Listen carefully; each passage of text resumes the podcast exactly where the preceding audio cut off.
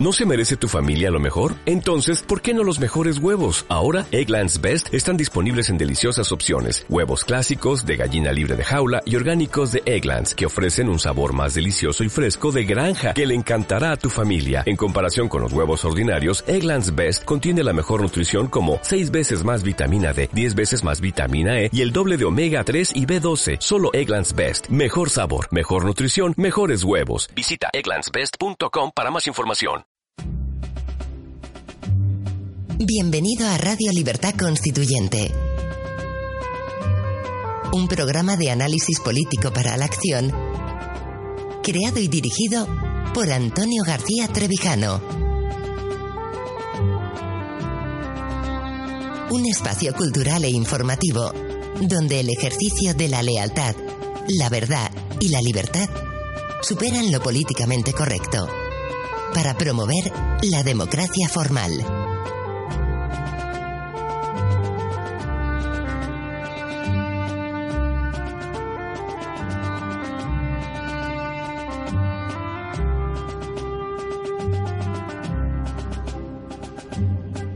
Buenos días, queridos oyentes. Bienvenidos a un nuevo programa de Radio Libertad Constituyente.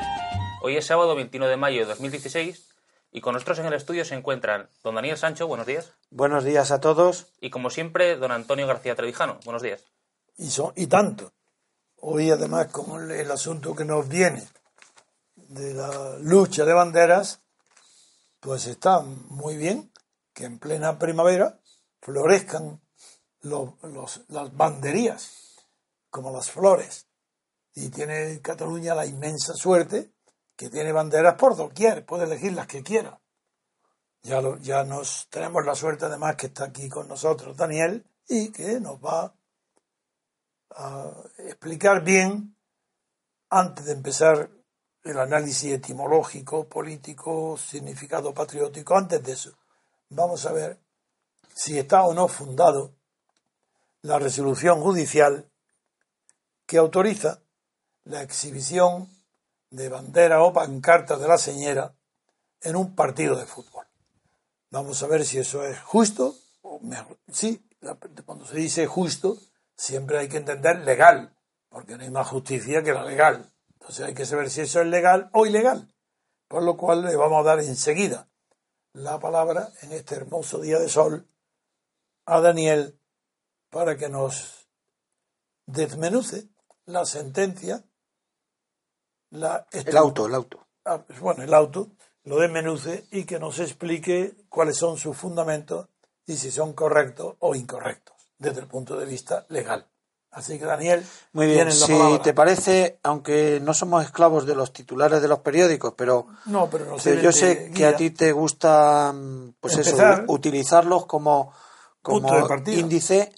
Eh, tenemos que el diario El País lleva en su portada la justicia desautoriza al gobierno y permite la estelada. Luego en sus páginas interiores, concretamente en la 17, un juez permite que se exhiban esteladas en la final de la Copa. Y en la columna de la derecha, Puigdemont irá al partido, pero pide el cese de Dancausa. Dancausa es la delegada del gobierno en la Comunidad de Madrid, que es la que en principio ha dictado esa orden verbal de que no se permita a la policía de que no se permita eh, la entrada de este tipo de banderas en el estadio. Por otro lado, el mundo lleva con mayor volumen, ma mayor extensión en su portada, el Parlamento relanza la desconexión tras el fiasco de la estelada. Anuncia la presentación inminente de la primera ley de la seguridad social propia. Puigdemont pide di dimisiones tras anular el, juez, el veto a la bandera independentista en la final de Copa.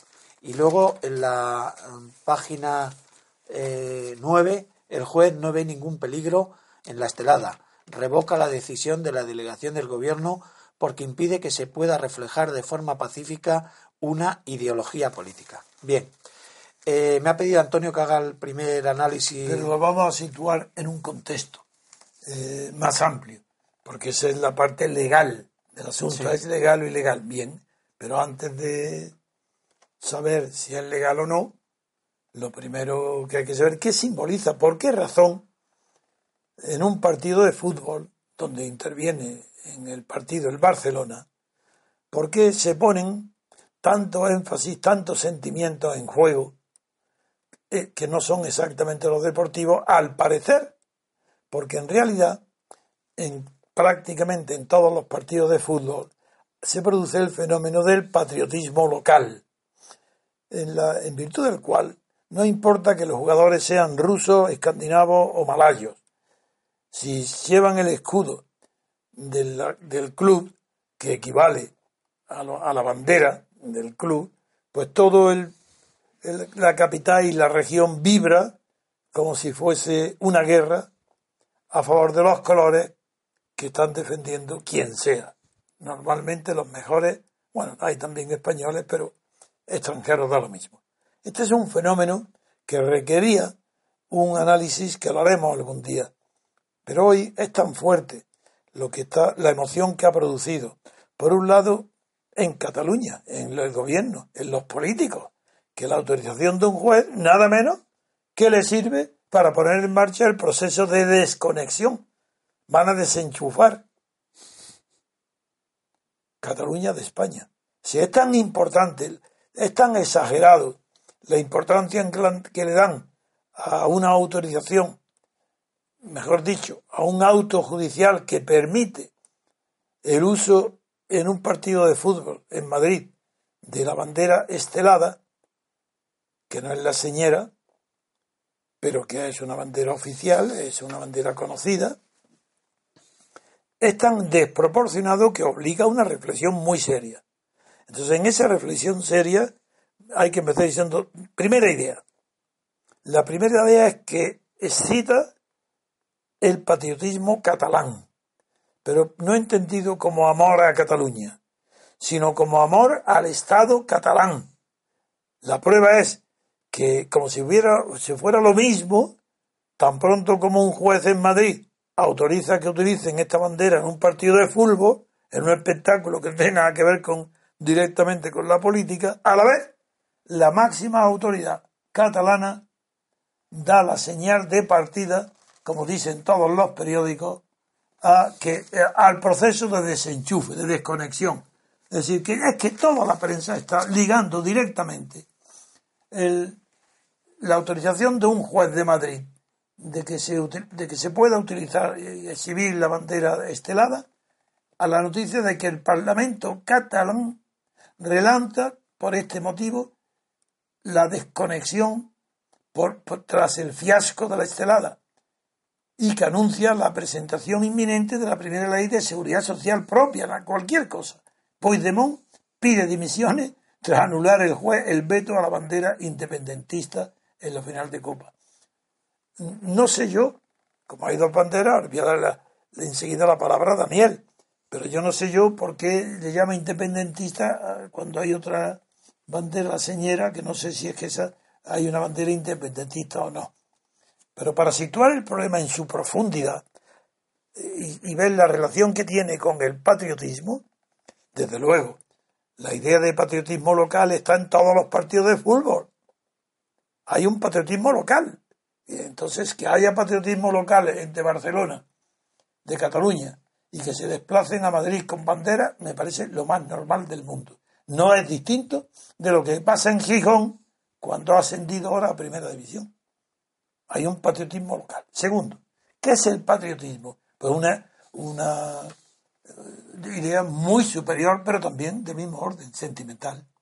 Pero el patriotismo, como etimológicamente es, como he dicho muchas veces, la tierra de nuestros padres, no es lo mismo la clase de sentimiento que puede inspirar el patriotismo político, que, es nada, que se suele emplear nada más que en, casos de guerra o de peligro de guerra, de el patriotismo que se expresa de una manera folclórica en las fiestas municipales o en unos partidos de fútbol en que es un patriotismo de localidad, no es de país, es de localidad. Y el, el partido Barcelona representa a Barcelona. Que haya catalanes que se adhieren a ese sentimiento pro Barcelona y lo hacen pro catalán, exactamente igual que con el Madrid y con el Atlético de Madrid. en los, cuando está jugando el Madrid, fuera de España, está en la Copa de Europa, está en Madrid, en Madrid, pues toda España siente ese patriotismo del fútbol. Por ello, con este antecedente de relativismo del valor del uso de las banderas, quiero que el magistrado Daniel, nuestro amigo, nuestro asociado Daniel, nos explique los fundamentos que ha tenido el auto del juez que ha autorizado el, uso de la bandera de la estelada en el partido de fútbol del Barcelona con el Sevilla. Y eso eh, que lo haga como jurista. Después a él mismo le dará el valor político porque es un político como yo y le tendrá su... Pero la primera interpretación tiene que ser si es justo legalmente ese auto o si es injusto, si es recurrible, hombre, entonces se puede recurrir, o si es firme. Este es el, desafío que hoy tiene, que tenemos los juristas. ¿Y quién mejor que Daniel, que es magistrado? Muy bien, gracias Antonio. Bueno, lo primero que digo siempre cuando me piden una opinión, una consulta, y en este programa siempre lo hemos hecho así, decir que hay una especie de regla general no escrita de que el juez es el que mejor conoce el asunto. ¿Por qué? Porque al juez le vienen los escritos de ambas partes, en este caso es la abogacía del Estado y la Fiscalía, que también ha intervenido por ser un derecho fundamental, por un lado, y por otro lado es una asociación que ahora veremos de defensa de los derechos del catalanismo, eh, por otro. Es decir, el juez, a la vista de todos los documentos, es el que más elementos de juicio tiene. Y esto es una regla general que puede quebrar en algunos casos, pero, pero que en principio hay que mantenerla. Y digo esto en esta ocasión porque yo, por la mañana, sin conocer los pormenores del caso, el espíritu me llevaba a una posición contraria a la de Jesús Torres, el juez. Es decir, yo pensaba que la estelada es una bandera no autorizada, prohibida, y por tanto podría haber elementos para la orden que ha dado la, la delegada mm, la delegada del ah, Bien, eh, no voy a leer el auto, pero sí puedo resumir la ah, fundamentación del, del, mismo y es la siguiente. Lo primero que nos encontramos, y a mí me ha sorprendido y a mí me ha hecho cambiar de, el criterio eh, previo, es que la estelada es un símbolo reconocido por el Parlamento de Cataluña, sí. Eh, el Estatuto de Cataluña del año 2006 dice que la bandera oficial de Cataluña es la señera. La señera es una bandera con cuatro franjas verticales mm, amarillas y cuatro franjas verticales rojas. Sin embargo, en el año 2014, el Parlamento de Cataluña aprobó la resolución 497-10 de reconocimiento de la estelada como un símbolo de un anhelo y de una reivindicación democrática. ¿Esto qué quiere decir? Bueno, pues es un acto del Parlamento de Cataluña, que es una institución oficialísima de la comunidad autónoma catalana y del Estado español. Y del Estado español, por añadidura, donde se viene a reconocer la señera como una bandera oficial. Mm, me decía, o decías tú en la introducción, bueno, es que a lo mejor Cataluña tiene dos banderas. Bueno, pues podría ser. Hasta eh, este extremo lo lleva el esquizofrénico Estado autonómico. Es decir, no es, que, no eh, se trate de una bandera, es que Cataluña tiene dos banderas, una oficialísima y otra oficiosa, que es esta. No, no, oficiosa no, oficial. Oficiosa en el sentido de que. Está aprobada en el Parlamento, una ley. Bueno, es una resolución del Parlamento.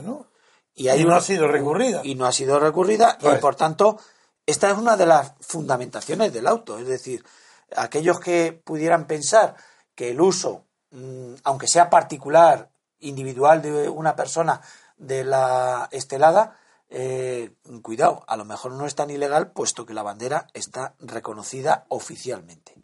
Segundo, eh, todo este recurso, la prohibición, se hace en un marco que no puede perderse de vista, que es el de la eh, ley contra la violencia en el deporte, la xenofobia, etcétera, etcétera. Entonces, es en este marco donde se produce una orden verbal de la delegada del gobierno, no es una orden escrita siquiera, simplemente dice voy a ordenar a la policía, a los cuerpos y fuerzas de seguridad del Estado que no permitan meter este tipo de banderas en el estadio. Entonces, en el marco de esta ley, esta ley lo que, mm, digamos, reprime o prohíbe son banderas racistas, banderas xenófobas, banderas que eh, inducen a la violencia, al enaltecimiento de, de, todas estas conductas recriminadas.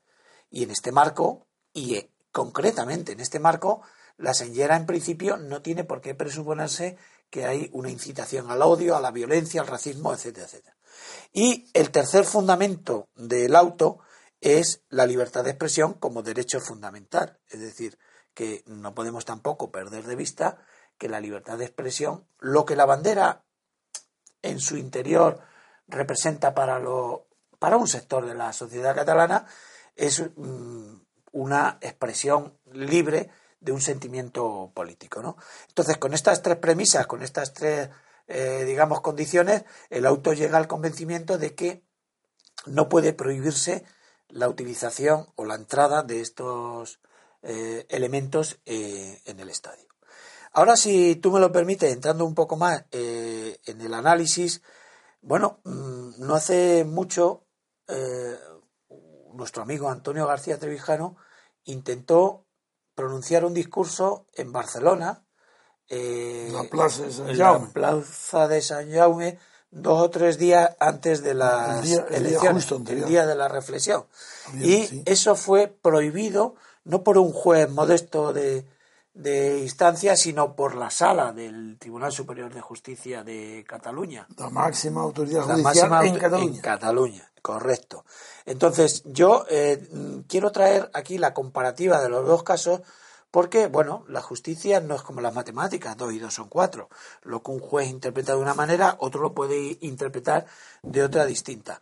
Pero sí quiero que la gente reflexione recuerde un poco eh, que, así como Antonio se le, se le prohíbe hacer uso de la libertad de expresión, donde incluso había renunciado previamente y garantizado que no iba a haber uso ni enaltecimiento de, que no lo haría de, las elecciones. de una eh, opción política concreta. Y estando ya autorizada la conferencia, previamente. Y estando autorizada la, conferencia, no era una conferencia, era una especie de discurso. Para el caso es lo mismo. Pero sin embargo, a ti se te prohíbe.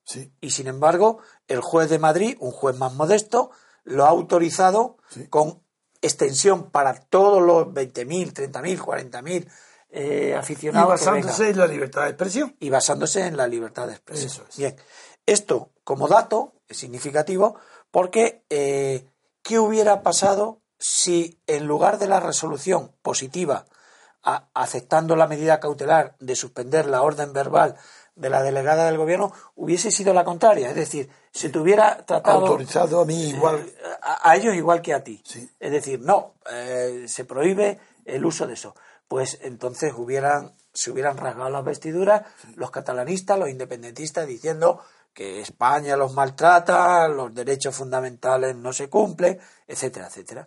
Entonces, pero esa vestidura los españoles, los españolistas, los que defienden España no la rasgaron cuando se me prohíbe hablar a favor de la unidad de España en Cataluña. En Cataluña. Quiero hablar de una especie de complejo eh, cultural o político que tienen los catalanes respecto de la gente de Madrid. Aquí en Madrid, un juez ha adoptado una decisión que consideraba eh, justa, como tú has aleado al principio de, de tu intervención, y no ha pasado absolutamente nada. O sea, se ha tratado con la mayor de las normalidades posibles. Igual que se hubiera sido, pues, un, eh, Cáceres. Efectivamente. Entonces, Madrid no tiene ese complejo de victimismo que, sin embargo, sí lo tiene en Cataluña. Y luego ellos te dirán, es que nosotros somos las víctimas y Madrid es el verdugo. Nosotros somos las víctimas y Madrid es el verdugo. Y tú, Antonio, no fuiste la víctima total. El, el, 19 ¿Y el verdugo no fue el Tribunal Superior de Cataluña? Bien, eh, mm, digo esto porque no hace mucho el Tribunal Constitucional, que es otro órgano judicial, ha dictado una sentencia eh, parcialmente declarando inconstitucional el Estatuto de Cataluña, pocos artículos, unos diez, y sin embargo han cargado contra él diciendo que es antidemócrata, etcétera, etcétera. Es decir, hay que traer a colación, hay que poner encima de la mesa que cuando los catalanes tienen unas resoluciones favorables, eh, todo va bien. Ahora, cuando las resoluciones judiciales son contrarias a ellos, claman al, al cielo. No, es que el tema que ahora tú vas a significar es cómo explicar que un simple auto de un juez, de un magistrado en Madrid, provoque nada menos que una reacción política pura, no solo en el Parlamento, sino en la Generalitat, de que en virtud y apoyado en ese auto, declaran, ya empezamos a desconectar, tiramos el enchufe, ya desconectamos el enchufe y ya vamos a dictar nosotros nuestra propia ley de seguridad social, separándola de la seguridad social española. ¿Cómo es posible explicar eso? Bueno, pues yo te voy a dar mi opinión sincera, ya estamos trascendiendo un poco lo, estrictamente jurídico y estamos ya entrando en lo político. Hace no mucho te comentaba, fuera de micrófonos, que me había resultado muy curiosa la entrevista que le hice a Dalmancio Negro, porque él por un lado y tú por otro, sin conexión entre vosotros, había llegado a la misma conclusión, que era que el Estado autonómico español, es un engendro, es un invento de la de la mm, teoría administrativa española y de la clase política española, es typical Spanish, el Estado autonómico, tenía en su germen la propia destrucción del Estado. Es decir, eh, y esta teoría que a mí me parece muy sugerente, mm, esto que está ocurriendo avala, avala eh, la tesis vuestra. ¿Por qué? Pues porque resulta que, como un juez en Madrid permite que la estelada se pueda meter en los estadios, pues ya vamos a desconectar de España. Que, me parece una, vamos, desproporción, me parece una especie de, decisión enfermiza. Es decir, ¿qué tiene que ver? Patológico. Patológico, efectivamente. Pero volviendo al tema del fútbol, eh, tengo que decirte, y quizás tú no lo sabes, que yo soy mm, no un entendido del fútbol, pero medio futbolista.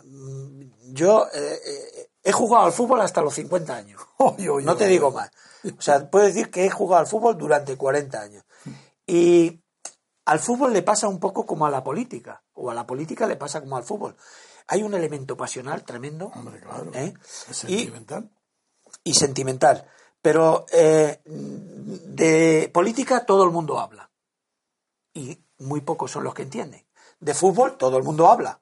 Pero ¿quién entiende realmente de fútbol? Te puedo garantizar, y lo digo riéndome, Pocos. que yo escucho, escucho, escucho programas de política y digo, pero si es que no tienen ni pajotera idea de lo en que la están hablando. Saben menos que de fútbol. Pero es que en el fútbol ocurre, ocurre lo mismo. Parecido. Todo el mundo tiene un seleccionador detrás de él. Todo el mundo tiene un estratega eh, futbolero detrás de él. No, Pero realmente de fútbol. Yo he ido en fútbol por ejemplo, los comentaristas, ¿Sí? pues que interpretan un, los partidos como una hermenéutica eh, de la Biblia o de, lo, de, la, de, la Torah. Es decir, empiezan, dicen, no, no, es que esto, el secreto de este partido fue ganado, eh, eh, empezó ya a ganarse en el minuto 28, cuando se dio cuenta el entrenador del equipo tal que el espacio ABC que el triángulo que figura acá estaba dominándose ya por el y entonces decide que un extremo teóricamente de izquierda pasa a la derecha y que se adelante tres metros y eso ha ganado el partido. Bueno, pues yo, yo, como te he dicho antes, y modestamente he tenido mucha experiencia futbolística, muchísima.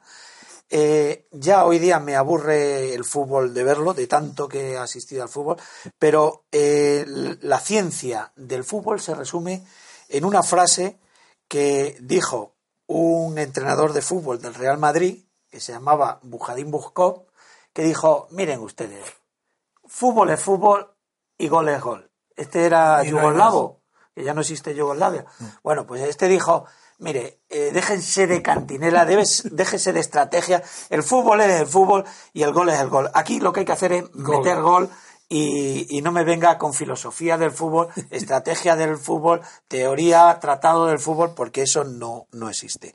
Mm, reconduciendo un poco todo, lo que no cabe la menor duda es que el fútbol, como espectáculo de masas que es, le interesa mucho a la clase política que lo utiliza para sus propios fines. Yo me he mm, soliviantado cuando he escuchado a Manuela Carmena, que vaya usted a saber lo que sabe esta señora de fútbol, diciendo, Manuela Carmena, mm, eh, ¿cómo se llama esta? Alcaldesa de Madrid, diciendo que si prohibían la estelada y no venía Ada Colau, alcaldesa de Barcelona, ella se solidarizaba y tampoco iba a ir al partido. Pues iba a perder el fútbol mundial una espectadora. Hombre, claro, y una analista y una crítica y una... Eh, es que esto tan ridículo, que a mí me, sonroja realmente. Eh, porque no podemos olvidar que aunque el este fútbol está instrumentalizado... hablo de Colau y este los juegos de niñas. De niñas. Aunque el fútbol está instrumentalizado como deporte para la política, pero no podemos olvidar que en el fondo lo que hay es una competición deportiva y que no podemos perder de vista que el fútbol es fútbol. Que, el gol es gol. Que no podemos prohibir, que no podemos evitar que los sentimientos políticos se entremezclen con la competición deportiva. Pues evidentemente que no. Tú has empezado explicando que el fútbol comienza siendo pues los de Madrid contra los de Barcelona o contra los de Bilbao y que eso va a ir trascendiendo dejando el pozo, la manifestación de los sentimientos políticos que se van entremezclando, indudablemente, pero eh, en definitiva lo que, lo que está en el fondo es una competición deportiva y no se debe perder de vista ni adulterar ese concepto. Para terminar, yo quería hacer también una reflexión que es la siguiente. El otro día la hice y Mm, quizá tú no le diste la importancia, o yo, yo pensé que tú no le dabas mucha importancia. Es decir, el Estado tiene una. Es un, es un conjunto de instituciones, pero que está abierta a sus enemigos. Es decir, ahora mismo el Estado es España y sus enemigos, ¿quiénes son? Los independentistas. ¿Puede el Estado permitirse el lujo de permanecer abierto en canal para que los atacantes del Estado, los independentistas, los que quieren acabar con España como concepto, puedan hacer y deshacer libremente con las instituciones, con... Es que quien no conozca el origen de este Estado, de esta constitución del Estado, porque aquí sí que no, la constitución no separa, no separa los poderes, que era su única función. La Constitución del 78 ha sido la que ha constituido el Estado postfranquista, eh, como continuación sin ruptura del franquista. Entonces ese Estado no es el Estado eh, constitucional, no es un Estado que pueda eh, garantizar las libertades. Y es natural que, como no había puestos en el Estado franquista, en la dictadura, no había puestos en el gobierno y en el parlamento no había suficientes sillones para que fueran ocupados por los jefes o jefecillos de la oposición a Franco, tuvieron que crear el Estado de Autonomías, como reconocieron, lo repetiré un millón de veces, en mi despacho en la castellana, los representantes del PSOE en varias ocasiones, que tenían que crearse la autonomía para poder colocar los miembros de PSOE a los secundones, tercerones y cuarterones de, sus dirigentes en provincias. Esa es la razón. Si se ha creado, entonces, claro que cuando se creó, no se ha creado con la intención de romper el Estado español ni España. Esa no es la intención. No se crea para ello. Pero las estructuras que se montan conducen por su propia inercia a ese resultado. no es voluntario. Eh, sin embargo, la tendencia es tan fuerte que es mayor que la que produce la voluntad. Porque para que haya una voluntad de destruir la unidad de España, se arriesga muchísimo. porque se pone en juego la guerra civil. Y ante eso nadie se atreve. Después de la guerra civil, otra, eso es imposible. En cambio, cuando la destrucción de España no es voluntariamente perseguida, sino que es la consecuencia inevitable e irrefrenable de la división del Estado español en 17 autonomías, porque si esas 17 autonomías no fueran estatales, que fueran como las diputaciones, como los ayuntamientos, no pasaría nada. Es que lo grave es que esas autonomías son estatales, son del Estado español. Y como cada autonomía regional tiende a su propia independencia de funcionamiento, todas. Pero se dan cuenta que no pueden ser independientes mientras no tengan un presupuesto propio, mientras no tengan unas finanzas propias. Entonces tienen que tender las, las más osadas, las que tienen más recursos, creen que pueden vivir sin el, fuera del Estado español y, siendo elementos del Estado de la autonomía, dicen, nosotros nos separamos. ¿Cómo? Dicen, desenganchamos, desenchufamos, estamos enchufados al Estado. Y es verdad, el enchufe es un término eh, que expresa la degeneración política en los empleos del Estado. En la palabra una persona enchufada, del mismo modo que en la guerra los más listos y, menos patriotas se llevaban emboscados porque se quedaban en la retaguardia, por ejemplo, Areiza, que fue una figura tan eminente, bueno, pues se fueron emboscados, se hace alcalde de Bilbao para no ir a la guerra civil. Ese es un ejemplo. Bueno, pues lo mismo pasa con los, cuando no hay guerra, ahora en la política se llama enchufados. Y enchufados son aquellos que para no presentarse en el concurso y en la batalla, en las competiciones administrativas de las oposiciones o en las elecciones de los partidos, no, no, no depender su sueldo de que su partido venta o pierda, se enchufan en un cargo permanente del Estado. Y esos enchufados son los que quieren la separación. Es decir, todo, el concepto de enchufado es el que ahora, ¿cómo es desenganche? Pero no ves que está diciendo vamos a, a desembarazarnos, es desengancharnos, como si fuera un enchufe eléctrico, y, pero es que el concepto de enchufado es el mismo. Solo los enchufados quieren separarse, tienen una tendencia mayor que el de una guerra civil, que es peligrosa, es mayor la tendencia al enchufe separatista que no al enfrentamiento directo separatista. Por eso se explica algo tan ridículo, tan absurdo, que el presidente de la comunidad aproveche un auto simple, sin importancia política, un auto que sí, que con arreglo a la ley es justo, y aproveche un auto de Madrid para decir, desenganchamos del Estado español de Cataluña. Ya, empezamos, vamos a dictar ya nuestra propia ley de seguridad social. Bueno, eso es el enchufe. Porque no tienen seguridad en sí mismos, están acomplejados, no tienen preparación. Lo mismo que los enchufados administrativos, es que no tienen confianza en sí mismos para ganar unas oposiciones al cuerpo administrativo donde se enchufan. Con Cataluña pasa lo mismo, tiene razón Daniel.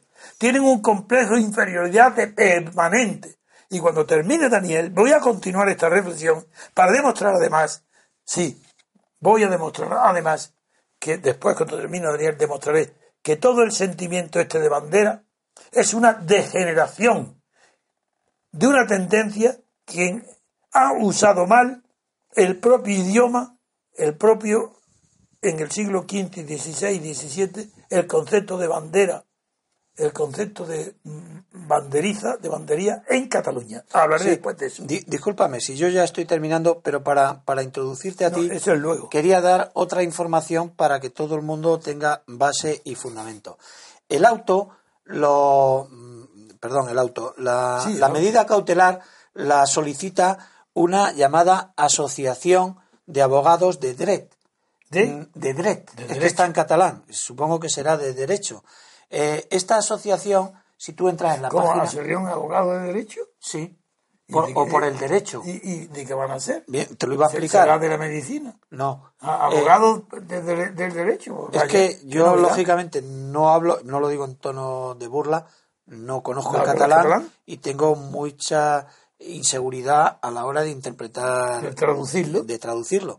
Entonces, se, se, llama abogados de DRET. Entonces, creo que es abogados de derecho y lo que eh, la finalidad que tiene esta asociación es defender y perseguir a todas aquellas eh, acciones que ridiculicen o pongan, eh, digamos, en cuestión la defensa del catalanismo.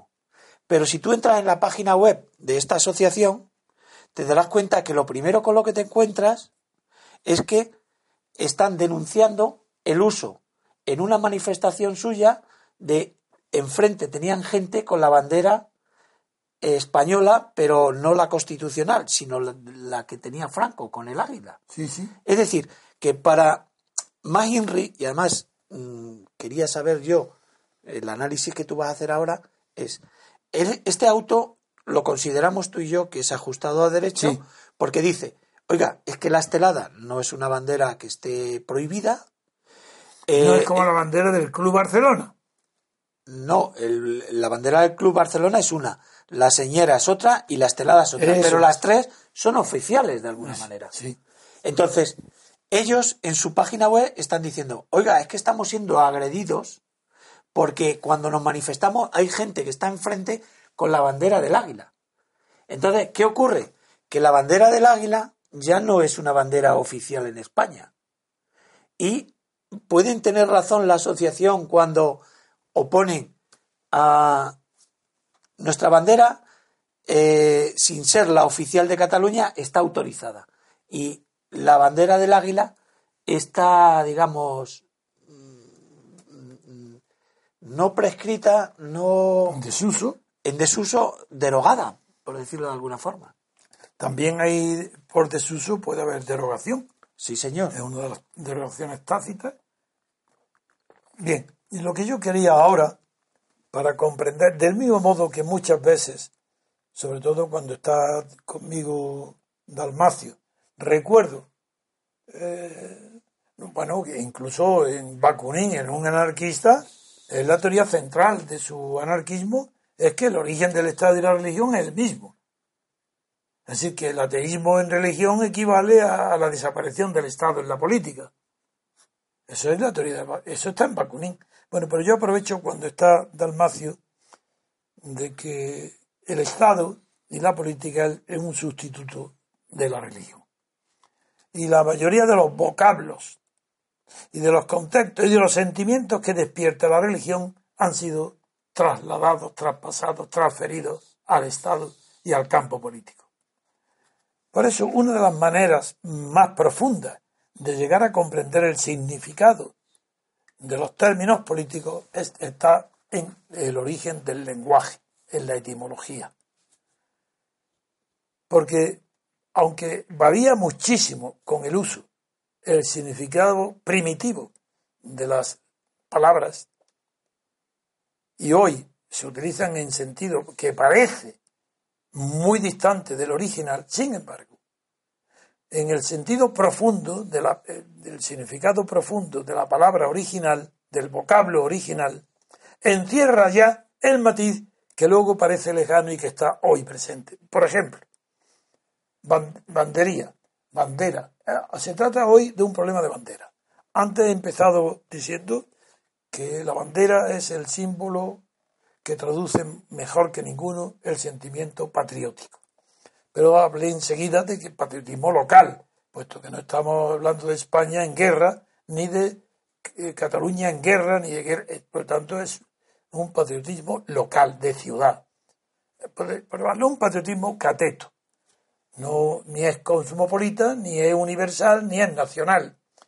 Pero Cataluña, sí, que hay dentro de Cataluña un poco menos de la mitad de la población que quiere confundir los signos catalanes con los sentimientos de independencia de Cataluña frente a España, cuando son solo signos, ni siquiera símbolos de independencia, serán símbolos de Cataluña, pero no hay ningún símbolo de independencia, son signos, la estelada y la señera son signos. Y la interpretación de que sean signos de independencia, eso es que se la da una parte de los que la utilizan. Eso no está apropiado por los separatistas de ninguna manera. Hecha esta aclaración, merece la pena que recordemos un poco la evolución del significado de la palabra bandera. Porque es una guerra de banderas. No, no hay guerra de banderas porque la señera y la estelada no están en contradicción, pero no se sabe qué relación hay entre ellas. Si la estelada es para las manifestaciones públicas y la señera para los actos oficiales, no lo sabemos. Ya veremos a ver lo que dice el uso, que es el que va a determinar si las dos son legales, porque una decisión del Parlamento catalán hizo legal a la estelada y el gobierno de Madrid, Rajoy, por la época en la que se hizo, no puso ningún recurso, el responsable de que hoy el juez diga que es just, que es legal la autorización de esta bandera es Rajoy, por no haberla recurrido. Por tanto, el catalán hace bien, aprueba una, hace una, no es recurrida su, quiero decir, el separatismo catalán hace bien, aprueba una en el Parlamento una resolución dándole carácter oficial a la estelada y como el Parlamento de Cataluña forma parte sustantiva y orgánica del Estado español, pues como un juez de Madrid y un juez de Canarias y un juez de Barcelona o de Bilbao no tienen más remedio que aplicar la ley. Y la ley es que la estelada está permitida en cualquier eh, acto público. Bien, volvamos a la etimología.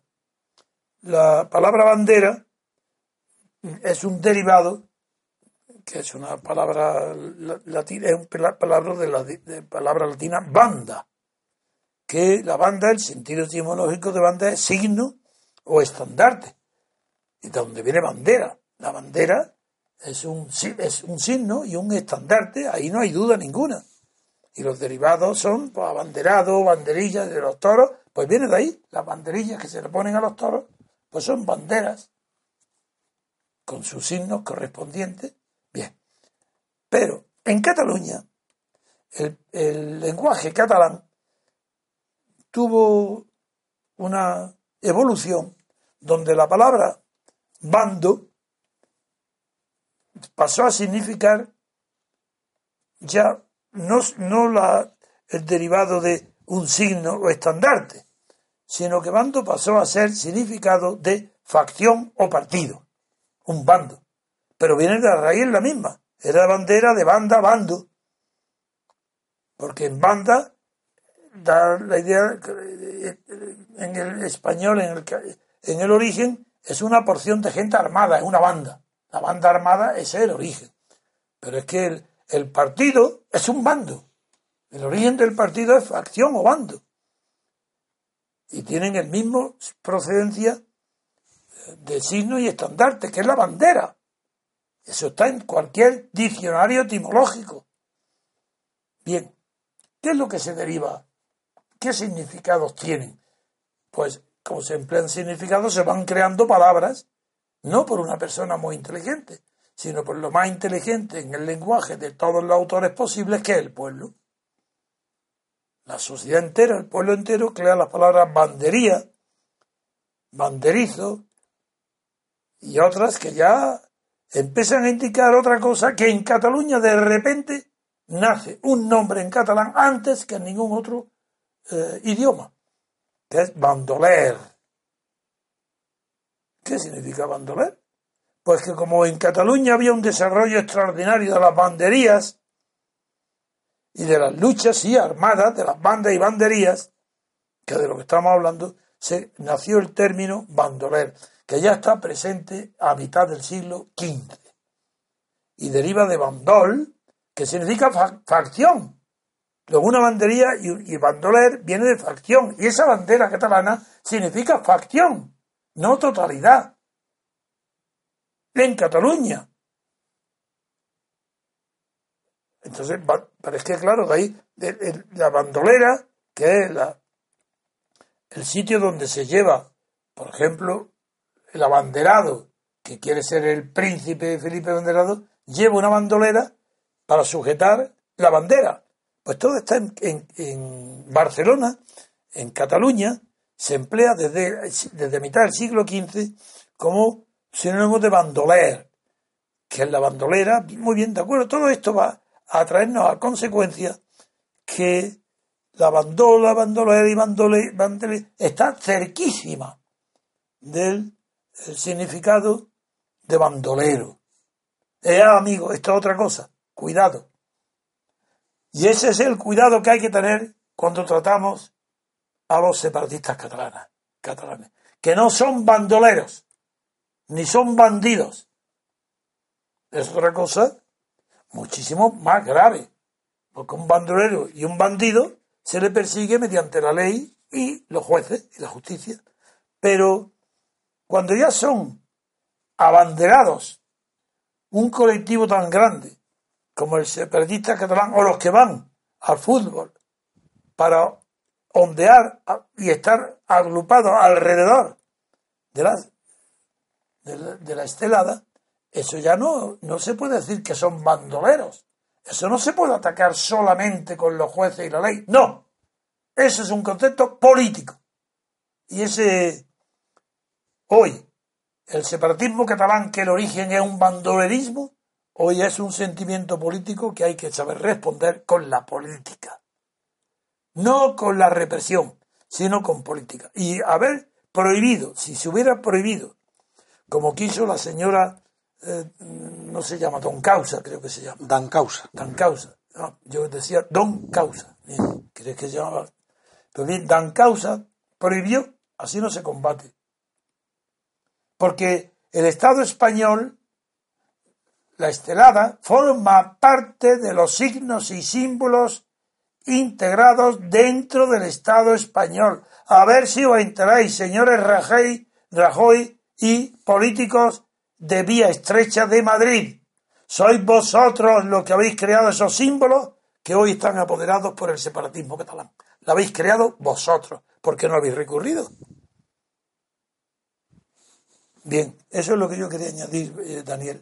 Bueno, pues yo, eh, vamos a ver, hay dos aspectos que todavía me quedan por, rematar en relación con esto. Uno de ellos es que me has interpelado, me has preguntado antes por la desconexión y no he llegado a contestarte. Claro, eh, vamos a ver, a mí me parece que tiene una enorme trascendencia y una enorme gravedad la, la segunda parte de la, del titular, es decir, como la bandera no, no nos han permitido la bandera, entonces comenzamos la desconexión.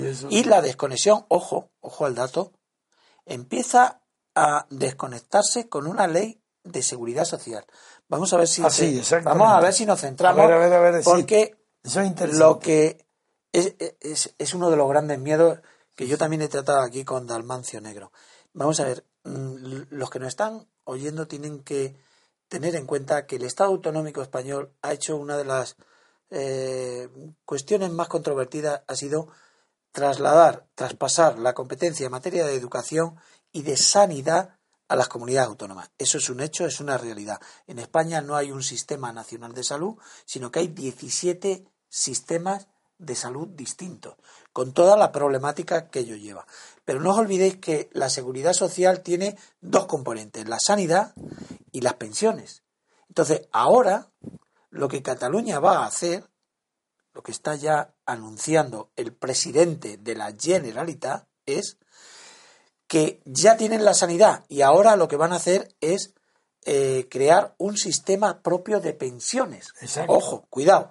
Eso quiere decir que los que viven en Cataluña van a tener sus propias pensiones y los que viven en Cáceres o en Extremadura van a tener sus propias pensiones. Y su seguridad social distinta. Y su seguridad social. Es que la seguridad social es todo, la, sanidad y, y, las pensiones. Esto quiere decir que a partir de ahora los catalanes ya no van a tributar para pagar todas las pensiones que hay en España, contributivas y no contributivas, sino que ellos se la comen y se la pelan y se la venden. Entonces, ¿qué futuro puede tener un pensionista en Extremadura. Extremadura es una eh, población de un millón de habitantes, que está envejecido, porque la población tiene mucha edad, eh, que hay un alto nivel de paro. Entonces, los pocos que trabajan, ah, y también tiene el 23% que son funcionarios. eso es común a toda España. Mm, pero es, en estadística es la comunidad autónoma que más funcionarios por cada 100 habitantes tiene. Entonces, quiere decir que las pensiones van a tener que ser pagadas por los pocos que tienen trabajo en Extremadura. Con lo cual, el futuro significa que en Extremadura las pensiones máximas serán de 600 euros, porque es que no van a poder pagar más. Es solo el concepto de Estado, de globalidad, la que te permite tener, primero, una homogeneidad de pensiones en todo el territorio, la pensión máxima 2.200, la pensión mínima 600. No solamente y, y entre todos, entre todos, vamos a poder hacer que las pensiones sean más altas. Pero es que es más profundo que eso, que no solo es la igualdad de todos los ciudadanos del Estado, sino que el concepto de cultura, el más profundo, el más general, en eso acertó Ortega y Gasset, significa cultura, significa modo colectivo de vivir. Entonces, si la cultura no es uniforme en España, no, no, hay, no hay, la sociedad española se deshace, no el Estado. Porque la cultura es el modo colectivo de vivir y el modo colectivo de vivir de un catalán tiene que ser el mismo modo de vivir de un extremeño. Si no, la cultura española se diezma y no es que desaparezca el Estado, es que ha desaparecido la base de sustentación de todo Estado. Que es la sociedad. Incluido el catalán. Si se separa. Cuidado. Es que en, Cataluña, la, ¿por qué razón en Cataluña más de la mitad todavía no quieren separarse? Porque cuesta muchísimo trabajo desconectar. Sí, separarse del modo habitual de vivir colectivo. Eso es, cuesta muchísimo y nunca se consigue del todo, imposible. Es una minoría bien. Pues ese es el futuro que está, si no se corta de raíz, con medidas políticas, no con medidas. Sí, sí, dentro de las medidas políticas también está el Código Penal. Cuidado, ¿por qué? Pues porque el Código Penal, las leyes penales, es la mejor expresión de la política represiva de todos los estados. El Código Penal es una expresión política de la represión, de los límites de la represión, del concepto de represión, de que por qué se reprimen ciertas actitudes, comportamientos, no los sentimientos, esos son irreprimibles, de los comportamientos de las conductas. Pues el Código Penal, aplicando el Código Penal, tenemos enseguida que aplicarle la sedición. ¿Que Cataluña desconecta? Sedición. Pero inmediatamente, ah, no, pues igual que ha actuado este juez, no ha actuado este juez que autoriza las banderas esteladas. ¿Qué ha tardado? Un día. Pues menos se tarda en cortar inmediatamente el conato de sedición, no, la sedición. Porque la sedición es un tipo de delito que no admite el conato. Porque no es un delito de resultado. No hay que esperar que la sedición sea efectiva para que se cometa y se consuma completamente el delito de sedición. Cataluña está en una sedición permanente, el separatismo catalán. La Generalitat y un gobierno responsable declararía el estado de excepción en el acto, como pedí yo en un artículo en el eh, Confidencial. Hoy, ¿qué motivo más claro para decir estado de excepción en Cataluña? Pero ahora mismo, que ¿Qué es esto de permitir desconectar como si fueran electricistas? ¿Qué es esto? Sedición. Pero ¿quién, quién, qué gobierno civil? Militar no existe, si los militares no existen ni como cuerpo siquiera. La prueba que mira un militar que representaba la máxima autoridad está ahora donde? En Podemos y dice que él es antimilitarista este es lo que está revelando España, está destruida ya, moralmente destruida. Y hay que, aún quedan rescoldos de inteligencia y también de sentimiento. Pues esos rescoldos hay que avivarlos como llamas vivas para afrontar el problema catalán decididamente. E instar no al ejército que no existe, a la autoridad política, denunciarla por cobardía, traición, porque tiene una responsabilidad enorme Rajoy, que está incurriendo en el Código Penal, no por ser promotor de la sedición, que eso corresponde en exclusiva a los que la están haciendo.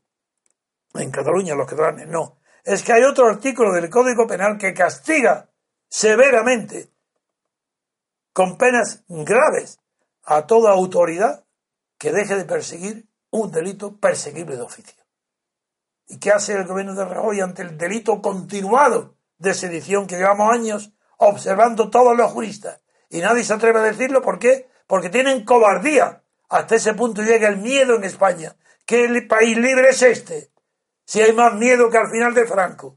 ¿Quién se atreve hoy a llevar la contraria a la política oficial del separatismo? Nadie, ni en Cataluña ni aquí en Madrid. ¿Y hay libertad? ¿De qué libertad estáis hablando? ¿Libertad de expresión? ¿A qué? ¿Cuál? ¿La del separatismo? Claro que se puede expresar. ¿Y qué? La de Colau también se puede expresar. Y la de Carmena también se puede expresar. Pero la verdad, la verdad de la tradición, sí, la tradición como suelo firme para dar un paso adelante revolucionario para conquistar la libertad política, esa tradición ni siquiera se puede hoy defender y afirmar en España. La tradición del honor, del respeto a la palabra dada, de que no valen todas las opiniones lo mismo, de que una cosa es la verdad y otra su contraria la mentira, no el error. Error puede cometerlo todo el mundo. Pero hoy se tolera la mentira como todo el mundo puede opinar. Mentira. Todo el mundo no puede opinar. Que opine el que sepa, el que tenga criterio. Lo otro, que son caprichos vulgares para personas y sectores que jamás han ocupado ni pueden ocupar ningún puesto de responsabilidad. Ese que opine lo que quiera. Porque todo lo que va a opinar van a ser imbecilidades o vulgaridades. No, ninguna persona en su profesión opina. Nadie. Pero en cambio, fuera del quirófano, fuera del tribunal, fuera de... Todo el mundo opina. Hasta tal punto ha llegado la opinión a ser dominante sobre el criterio y sobre la formación que incluso opinan los catedráticos de la universidad. Pues fuera de esos catedráticos. Por eso España está perdida en la enseñanza. Por eso no tiene puestos en los, en los 200 primeros rankings o rangos de la Universidad Mundial. No, no se puede, un catedrático no tiene derecho a opinar. Sabe o no sabe. Y lo que sabe tiene que tener criterio, pero no opinión. La opinión es sobre aquellos asuntos sobre lo que es, son opinables. Pero la ciencia, ni siquiera la ciencia jurídica, es cuestión de opinión. Es de saber. Y cuando hay algunas cuestiones que no están decididas en la ciencia jurídica, porque no hay suficiente jurisprudencia para haber formado y haber transformado lo que empieza siendo una opinión, no es capaz de transformarse en criterio, pues se opina de una manera distinta. No de eso porque yo quiero, porque, me, porque opino. Pero eso que, esa frase que se dice tan corriente y tan vulgar, sobre gusto y colores no hay nada escrito, no saben lo que dicen. Porque no hay nada que se haya escrito más en el mundo en toda la historia que sobre gusto y colores.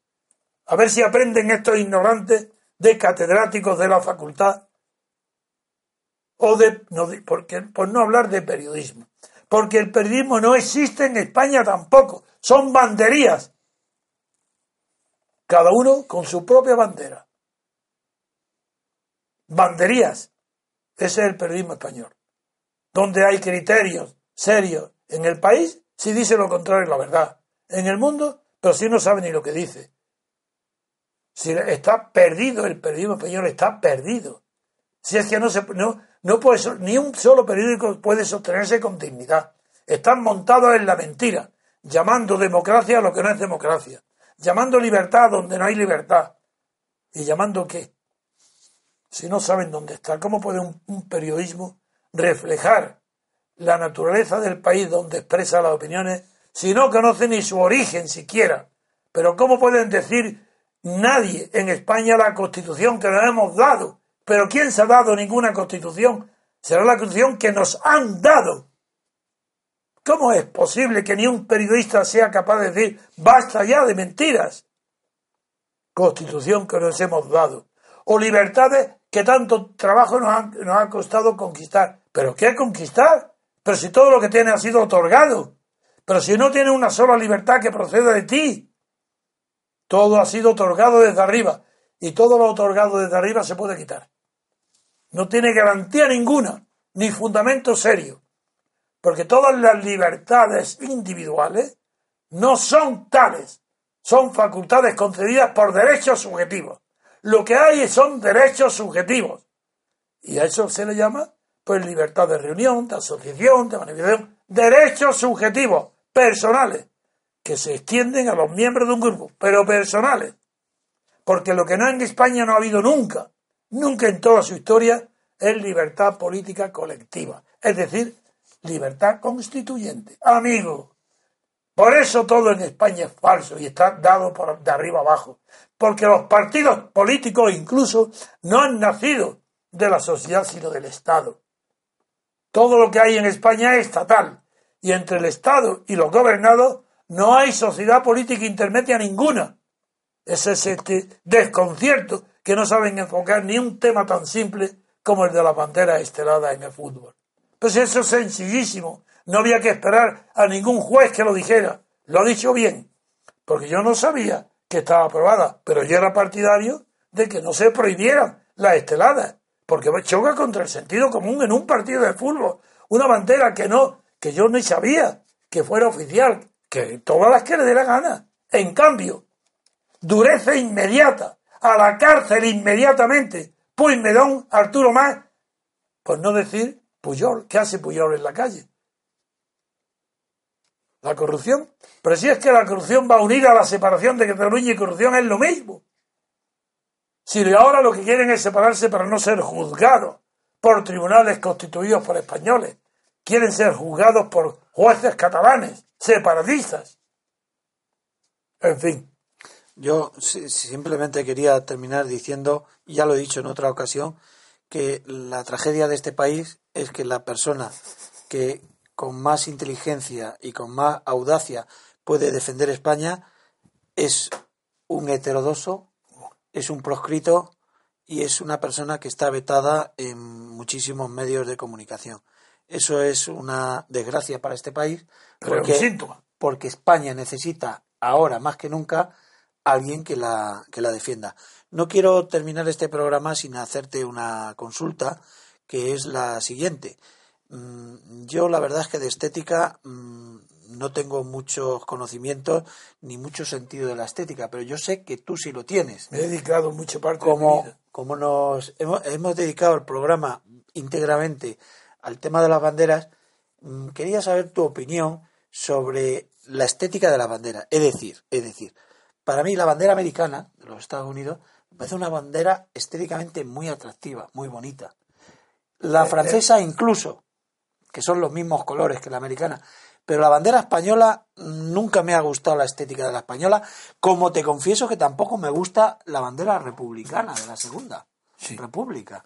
¿Qué opinión tienes tú sobre la estelada, este, sobre la española, eh, desde el punto de vista estético? es que la estética es inseparable las emociones estéticas. Y la estética es un valor y produce emociones. La belleza produce emoción, figúrate. A ver, ¿puedes repetirlo?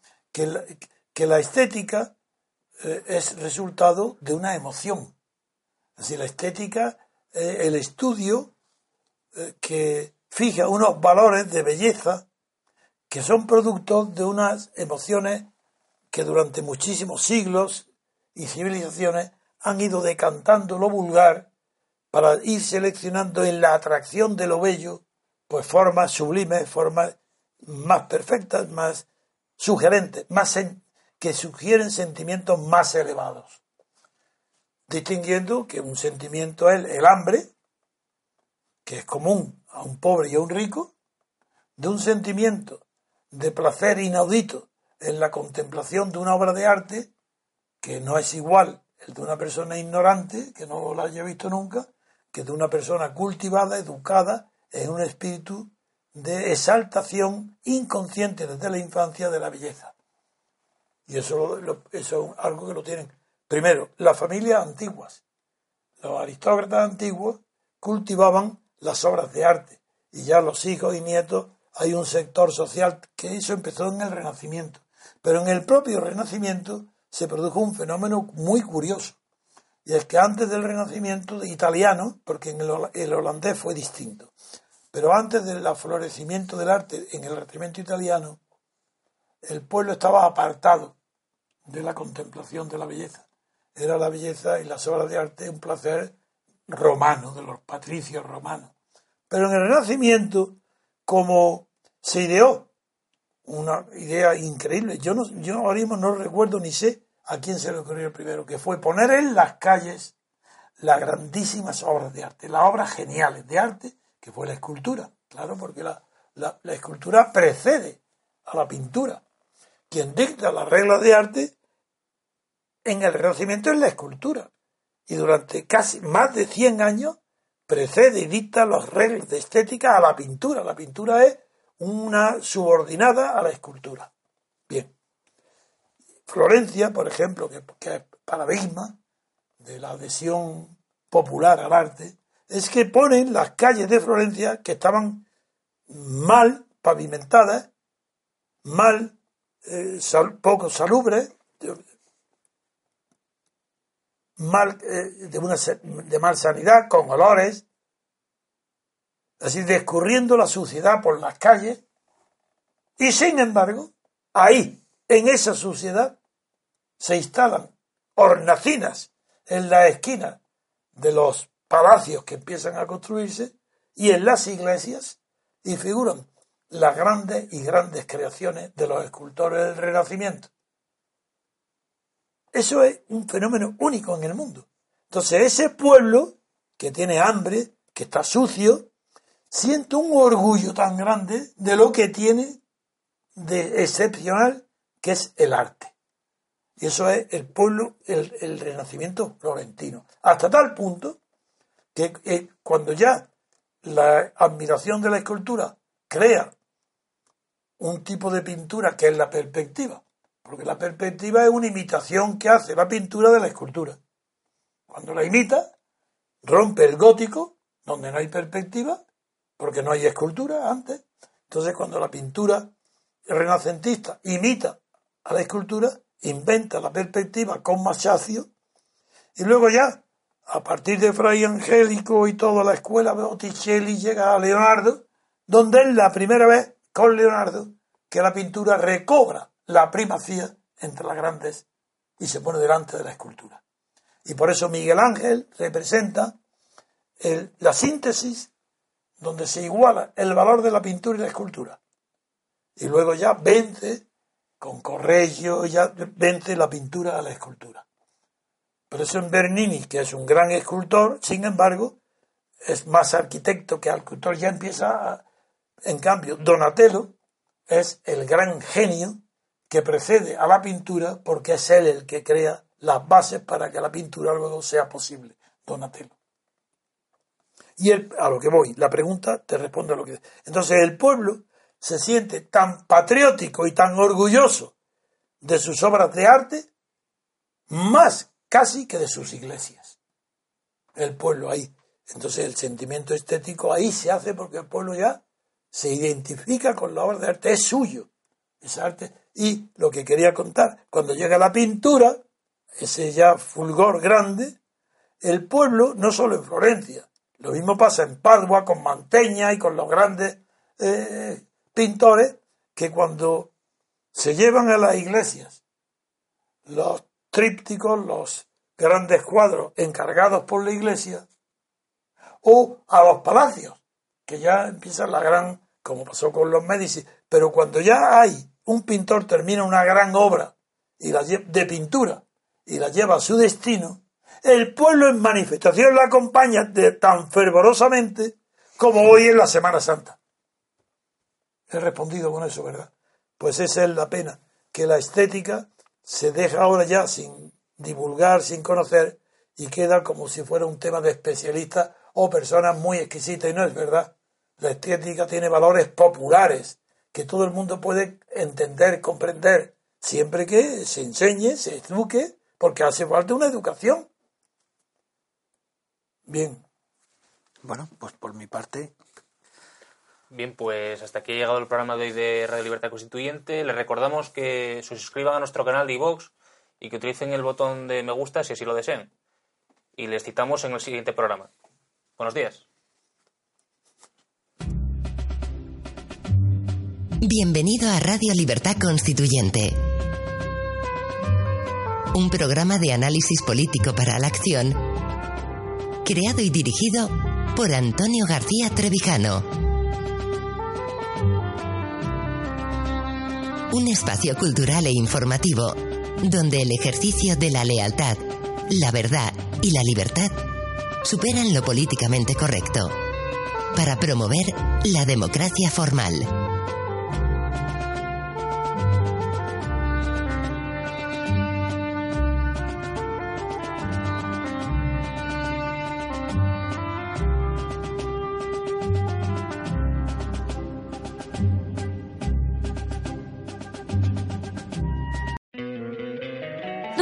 Encantaría tener 100 dólares extra en tu bolsillo?